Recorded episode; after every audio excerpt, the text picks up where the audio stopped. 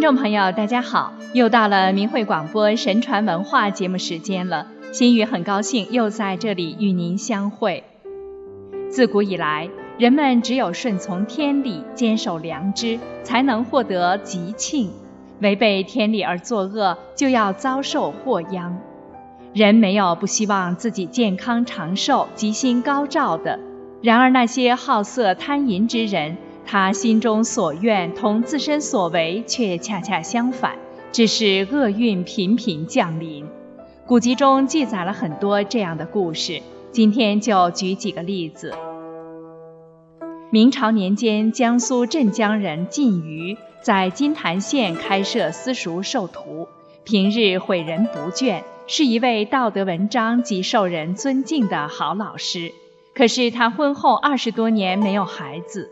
晋夫人劝其纳妾，晋瑜说：“我虽没有儿子，可是作为老师，我善尽职守，教育后人成为于国于民有用之才，这是真正的有后。况且有子无子皆由命定，不是强求所得。”晋夫人见他不肯纳妾，趁其不在家，出钱聘了邻家女子接到家里来住，再写信催晋瑜回家。晋瑜接到家信，立即从金坛回到镇江。晋夫人在家摆好酒席，叫邻家女子相陪，告知晋瑜事情原委。晋夫人自己先行退出，并把房门反锁。晋瑜看到房门上锁，便打破窗户跳窗而出。晋夫人道：“我拿出大部分积蓄替你娶下这房妾，是为了让晋家有后。”晋瑜说。你虽是一番好意，可这姑娘年方十八，她小时我还抱过她。平日她遇见我，常呼我晋公公。我只愿她将来能嫁一个好人家。我年老多病，不能辱没了她。晋夫人知道无法勉强，只好把那女孩子送回家。不久，这位二十多年没有生育的晋夫人忽然怀孕，生下一个儿子。儿子十七岁省试头名，十八岁会试高中，就是后来官至宰相的晋文西公。人们都说是晋瑜的德性感动了上天，因此赐他一个贵子。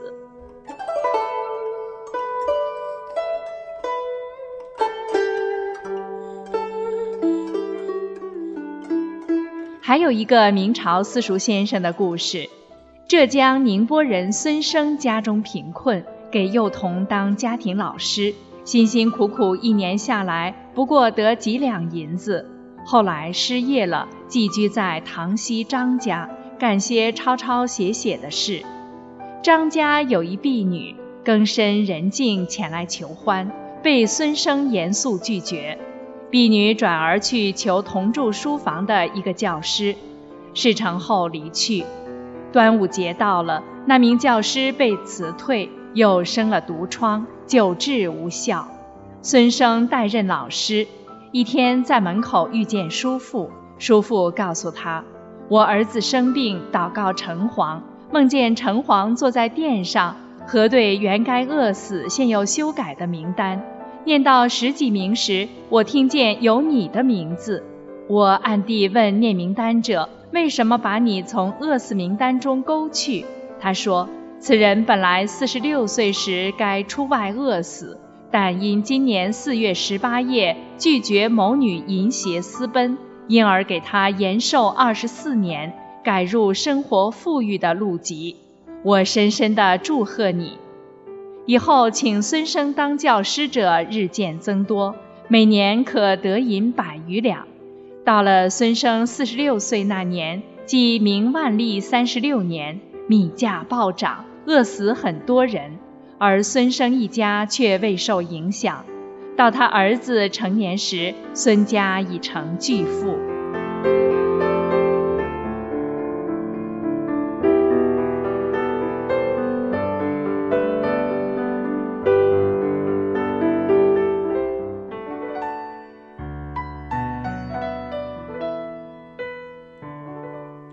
明朝时，江苏有一位书生叫冒启宗，从小就喜欢读经书、善书。他在参加乡试时，觉得似有神助而考取，但在会考中却没被录取。回家后，他发愿继续坚持读书行善。考虑到贪淫好色很损阴德，在《善书太上感应篇》中看到有“见他色美，起心思之”一条，讲到色这件事情是人最容易犯的罪业，即盖人之于色，当入眼之时，此心一动而思之、慕之。贪之求之之念，固结于中而不可解。此等念虑一萌，不待身去导之，即已出天理而入人欲。茂启宗于是对此条目加以注解，并列举了很多报应事例，以便充分证实，向人劝善要惧色戒淫邪。当时协助抄写的是南昌罗宪月。戊辰年正月，罗宪月梦见三位神仙，当中一位穿着道袍的老神仙拿出一本册子，叫左边紫衣仙童读。罗宪月听出是在讲茂启宗见他色美的全部注解。读完了，老神仙说：“该中。”随后叫右边仙童咏一首诗。仙童咏道：“贪将折桂广寒宫。”虚信三千色是空，看破世间迷眼相，榜花一道满城红。罗宪月醒后，详细记下梦中事，告诉了茂启宗：“你就要考中了，但‘榜花’二字不知指什么。”等到发榜时，茂启宗果然高中。原来“榜花”二字的注解是说。唐朝科举礼部发榜时，姓氏生僻不常见的称榜花，茂姓就属于这种生僻之姓，故诗中暗示为榜花。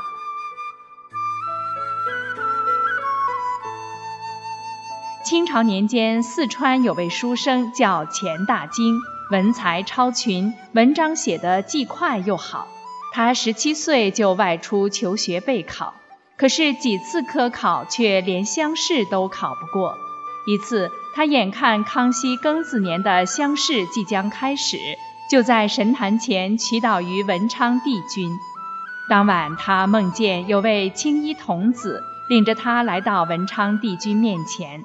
文昌帝君命人取册查出，钱大经二十岁中乡榜第二名，第二年顺利通过会试、殿试。最后大魁天下，高中状元，官居二品，寿七十三岁。然而因造淫书三部，为此上天已经削尽其全部功名，且不久于人世。文昌帝君接着又说道：“你在其他方面还算一向存心忠厚，孝道与交友也都不差。”无奈你写的三部淫秽书籍，使许多世间男女败坏名声，丧失贞操。若不是前生极有大德，你早就进地狱了。钱大经听后，从此改恶从善，并逢人就劝其向善，宣传邪淫的害处。遇见淫书，就通通烧毁，专心读书，到老明经达理。后来考中进士，活到六十二岁。从这些故事中可见，感应之机如此之快。今天在无神论教育下长大的人们，切不可在色欲方面犯错。不要认为那是小节小事，与报应没有关联。不要以为看不见就不存在，哪怕是一时糊涂。换来的也是一世都难以弥补的遗憾。天理昭彰，善恶有报，一切遵循天理而为善，才会有好的际遇和前程。